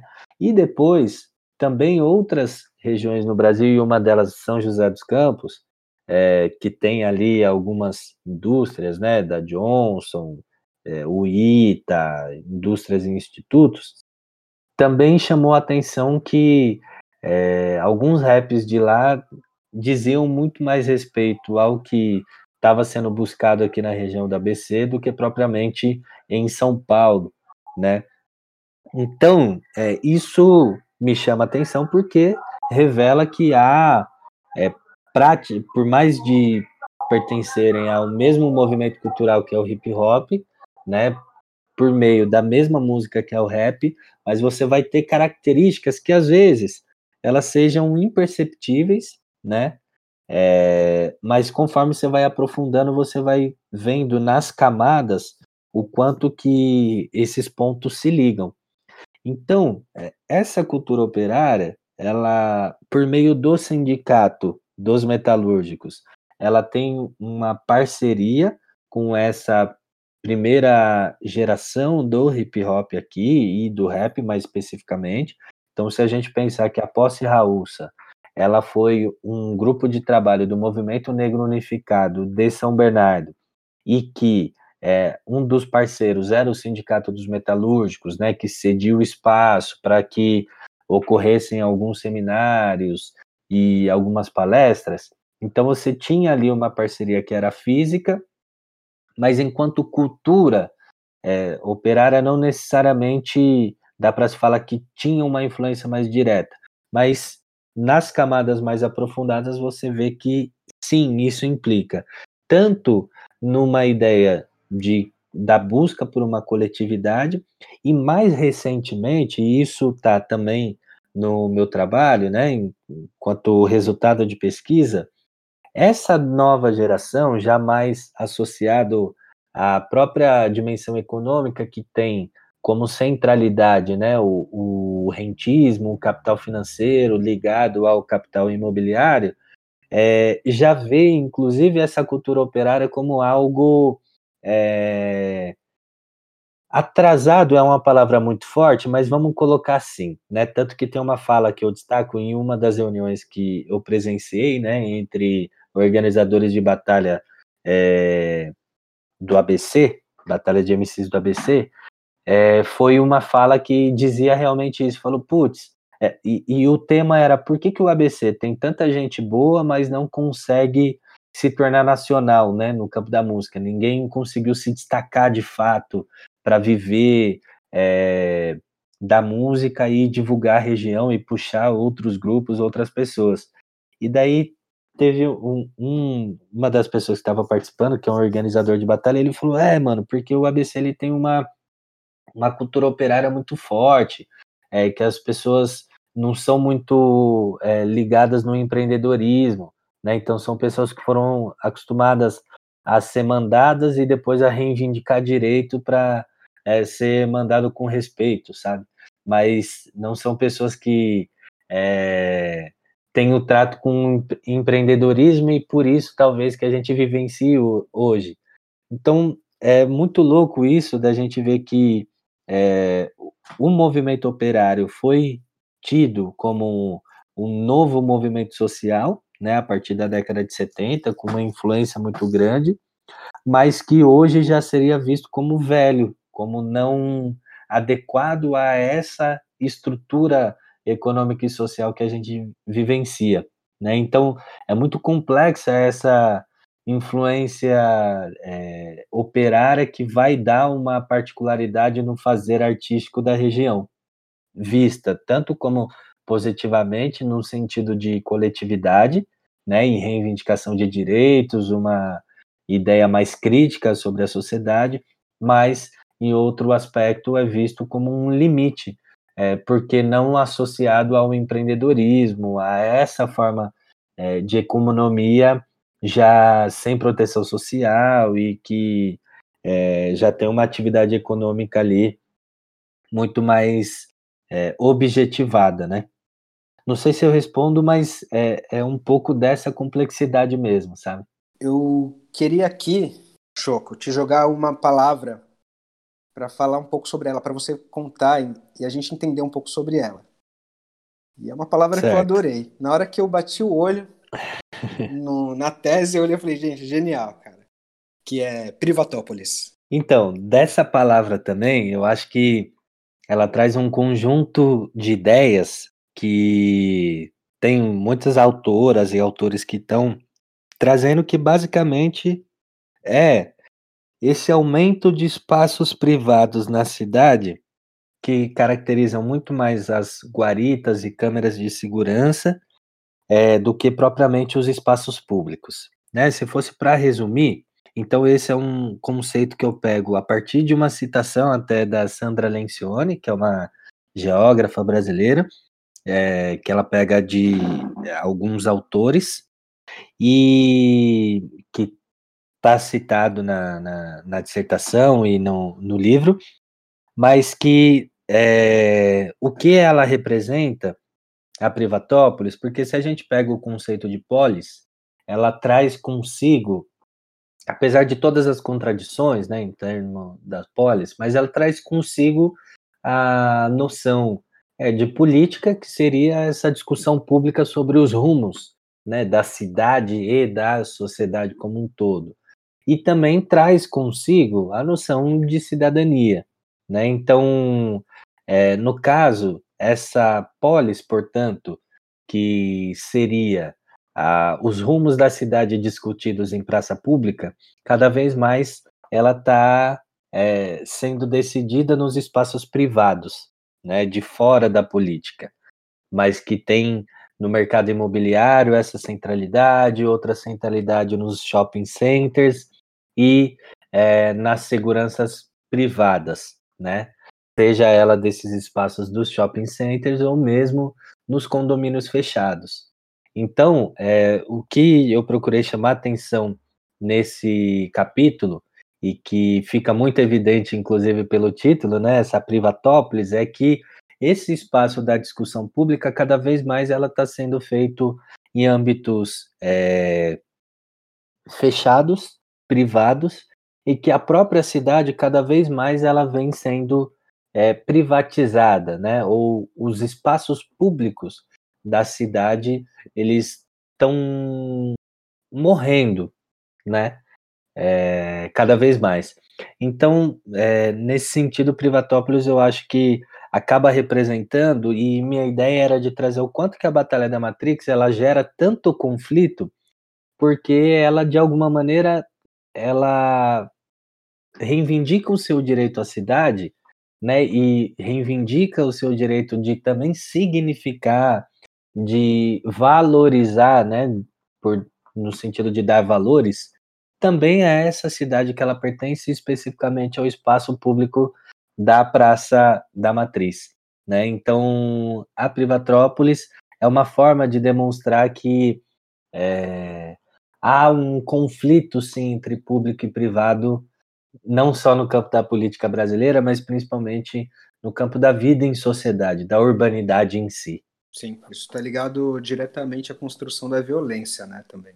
Principalmente porque Inclusive, o que os shoppings vão representar e esses condomínios fechados, né, as guaritas, câmeras de segurança, está muito associado ao medo e da segurança enquanto um fechamento. Né? Então, num espaço, quanto mais fechado é, ele for e protegido nessa ideia de estar vigiado, melhor. Né? Então, por isso que os shopping centers se tornaram esse grande espaço cultural também das famílias como um todo, né? Por uma ideia tanto de comodidade, de você ter no mesmo espaço um conjunto de serviços, quanto de é, segurança, por ser um espaço protegido, privado e protegido diretamente por, por seguranças, né? Então, é, nesse sentido, a violência urbana ela é respondida como uma. Parece que a única saída não estaria na segurança pública, mas muito pelo contrário, na segurança privada e nos espaços privados, dos quais você pode é, discriminar e segregar quem entra e quem não. Essa relação do espaço público, né, como uma espécie de, de liberdade, de lugar ali, de poder se colocar, né, com plenitude e tal, é, contra esse espaço do, do trabalho mesmo até, né, que tenta tirar o espaço público, tenta afastar do espaço público. Foi uma coisa que me chamou a atenção agora nessa sua fala, né? Então, no final das contas, a Batalha da Matrix, o hip hop, os movimentos que, que perpassam, são movimentos que têm uma importância muito grande nessa disputa, né, pelo espaço público, de tentar reivindicar esse espaço como um espaço ocupável, né? Exato, exato e de, e de pertencer ao espaço, né? Então tem uma questão que, enfim, até na, nos debates sobre segurança, é, há uma ideia, é, alguns grupos dizem que é, se torna mais seguro algo que é propriedade privada, porque o proprietário privado ele vai é, assegurar a sua propriedade, então é, teríamos uma sociedade mais segura quanto mais é, privada ela for, né? E há quem faça todo um campo de discussão do qual quanto mais você tem uma noção de cidadania plena e, portanto, de que os espaços públicos pertencem a todo mundo e esse pertencimento é, coletivo, ele gera um cuidado com, com esse espaço, tanto um cuidado institucional, né, por meio do poder público, mas também um, um, é, um cuidado é, individual e coletivo por meio é, dos cidadãos, então ali você teria uma segurança maior porque você assegura esse espaço sendo coletivo e você assegura com que as pessoas se vejam como iguais, né? Que seria, que é a pretensão, ao menos no Estado democrático de direito, que compete à cidadania, né? Que é a garantia de direitos civis, sociais eh, e políticos eh, das pessoas se verem como iguais, né? Então, nesse sentido, tem essa associação de que, é, pelo menos a batalha da Matrix, ela vai reivindicar a cidade nesse espaço público, de fato, né? E de poder dar novos significados, novos valores é, a modos de vida que possam ser vividos em, em comunhão, em, em, em comunidade, em comum, de fato, né? Boa, boa. Muito bom, gente. Bom, queria agradecer aqui essa primeira troca de ideia. Agora a gente vai ter um próximo episódio para a gente dar continuidade à discussão e falar sobre as questões mais diretas do, do, que estamos vivendo hoje em dia, falar mais sobre a Batalha da Matrix e a questão do desenvolvimento das batalhas né, na região, e também falar mais sobre posse raúça e sobre coisas aí, digamos, muito entre aspas, mais palpáveis. Eu vou encontrar essa palavra ainda. Mas antes de fechar, eu queria que você falasse sobre a última parte ali do terceiro capítulo, que é a Praça Vivida, que é uma proposta de texto que ela sai, né? Ela, ela é como se fosse um ponto de virada aí, né, dentro do livro. E eu enxerguei muito como uma proposta de imersão aquela realidade, né? Existe um contexto todo ali, todas as reflexões e vamos para a prática.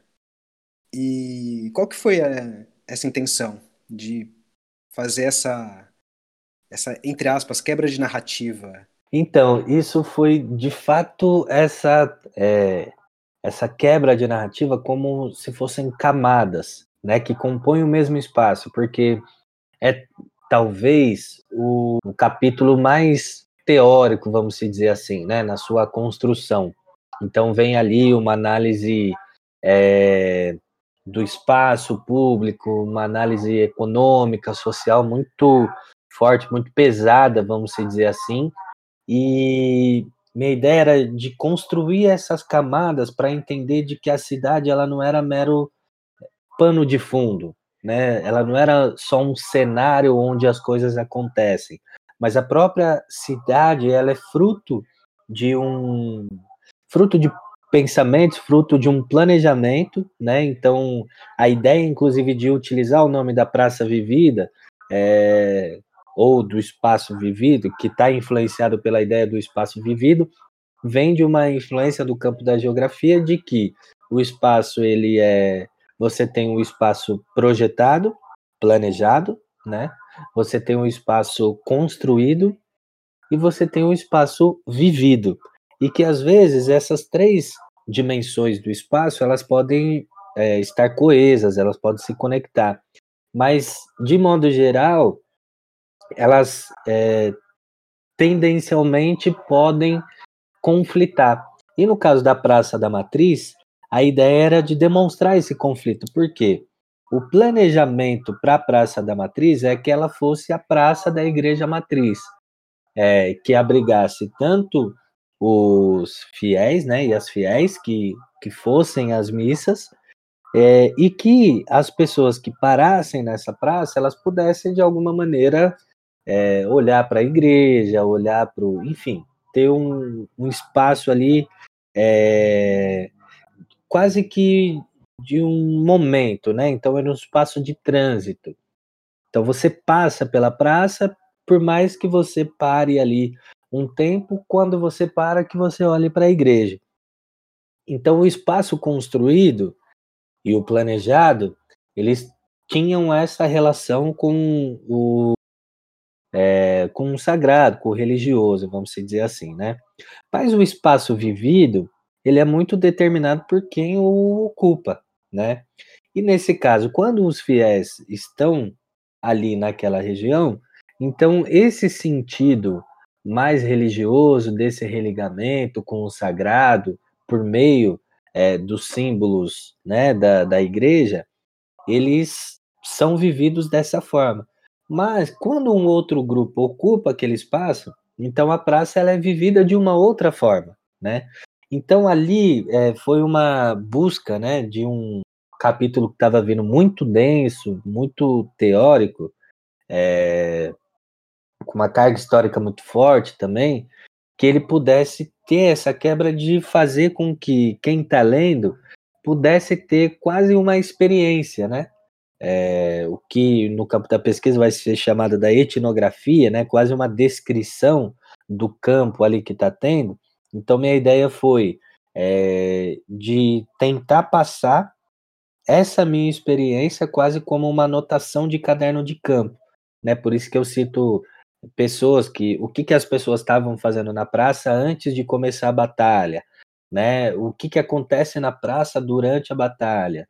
Qual que é a relação é, da própria praça com é, a missa que acontece às terças-feiras, né? Então minha ideia foi de ir transitando pela praça, sentar no seu banco. Num dado momento a praça estava bem vazia, quando as pessoas começam a chegar, de eu entrar até na, na igreja matriz, assistir um pouco da missa, verificar se o som é, do pessoal da batalha que estava chegando, ele acaba vazando de dentro, se a missa ela extrapola para fora, ou seja, era esse ponto mesmo quase de imersão, de uma camada que ela estava num campo que está representando um concreto, mas numa abstração né, mais, mais teórica, para esse momento da praça vivida, como se quem está lendo também tivesse uma vivência com a própria praça. E agora, convidamos aqui a nossa parceira Bruna Pimentel para interpretar o texto A Praça Vivida. Salve, salve, Bru! Vamos que vamos!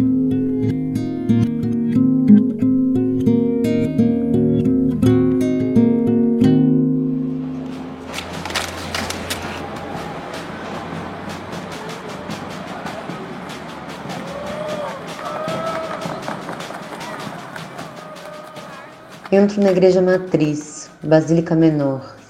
Está relativamente vazia. Apenas alguns jovens conversam ao fundo, enquanto alguns fiéis, não mais do que se pode contar com os dedos de uma mão, concentram-se em sua adoração, ou apenas em seus pensamentos fugídios. A padroeira é Nossa Senhora da Boa Viagem, imagem saliente e em destaque no altar. A luz está baixa, pouco convidativa a presença de pessoas. Seis da tarde. Os sinos avisam a cidade. Um canto sacro, o qual não tenho capacidade de identificar, vibra nos altos falantes presos à parede frontal da basílica. Vê-se algumas pessoas adentrando. Vê suas escadas. Avisto agora a igreja a partir da visão que se tem da parte de baixo da praça as cruzes que adornam o local sacro estão iluminadas de azul neon, assim como o relógio de branco e a possível sala dos sinos da torre em verde. Um vitrô central colorido, ao ser iluminado, ilumina o portão central de acesso. Por um momento, os roncos dos motores dos carros passando nas ruas vizinhas deram o tom do ambiente. Os pensamentos que antes me remetiam a séculos passados agora mostram a sonoridade do tempo presente. A praça em si não é tão bem iluminada, apenas modestamente. 6 e 27. A praça começa a ter um fluxo maior. Na parte mais próxima ao local que ocorrem as batalhas, já se vê uma pequena aglomeração. Todos jovens. Na parte de cima, mais próxima à igreja, cinco adolescentes interagem cada qual com uma bicicleta. Sentado estou eu na escadaria da igreja, avisto em minha diagonal o prédio de dez andares, atribuído à antiga sede do Banco do Noroeste, primeiro arranha-céu da cidade, e de propriedade de Wallace Simonson. 6h45 e os sinos ressoam. Zaz e Preto estão com os equipamentos. Um tripé de caixa armado e a caixa de som alocada. Rato se junta ao grupo, que vai montando os equipamentos ao som dos sinos que não cessam. Pequenos grupos vão se formando ao largo da praça. Sente-se ao longe um cheiro de fumaça que vai perfumando o ar.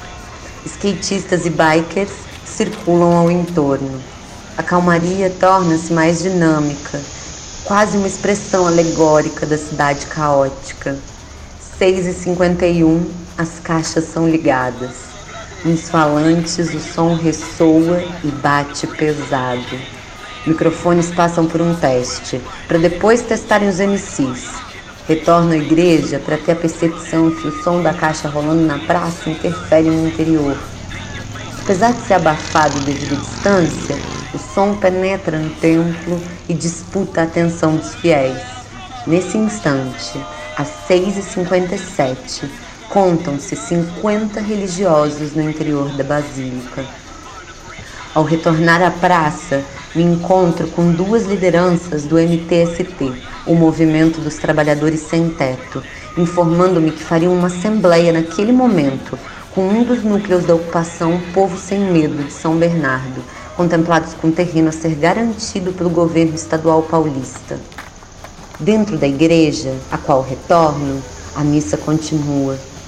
O peso ressoado das caixas de som da praça rasgam as fronteiras das paredes e pilastras do local.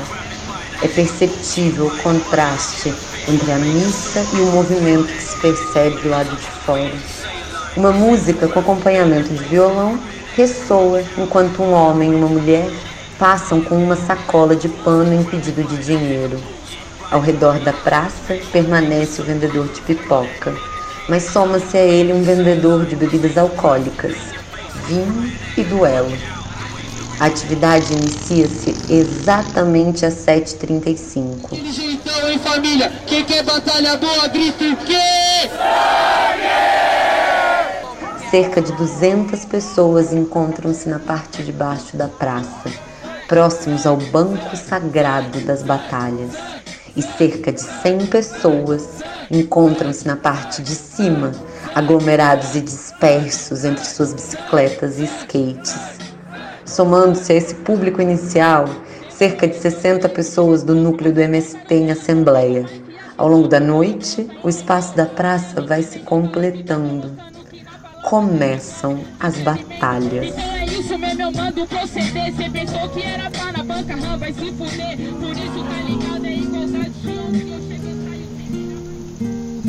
Historicidades.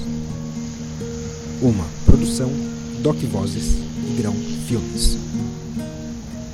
Projeto contemplado pela Lei Federal Aldir Blanc. Secretaria de Cultura e Juventude, Prefeitura de São Bernardo do Campo.